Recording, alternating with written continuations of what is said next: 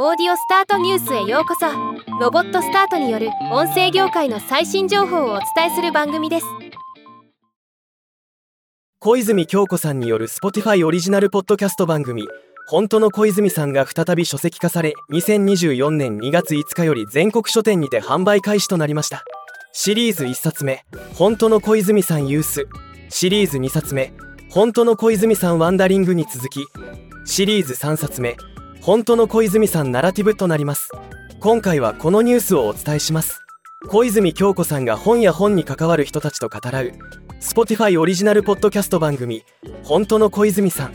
2023年9月に惜しまれながら終了した同ポッドキャストから今回書籍シリーズ3冊目が登場です。今回はナラティブ語り手自身が自由に紡いでいく物語。をテーマに小泉京子さんと5人のゲスト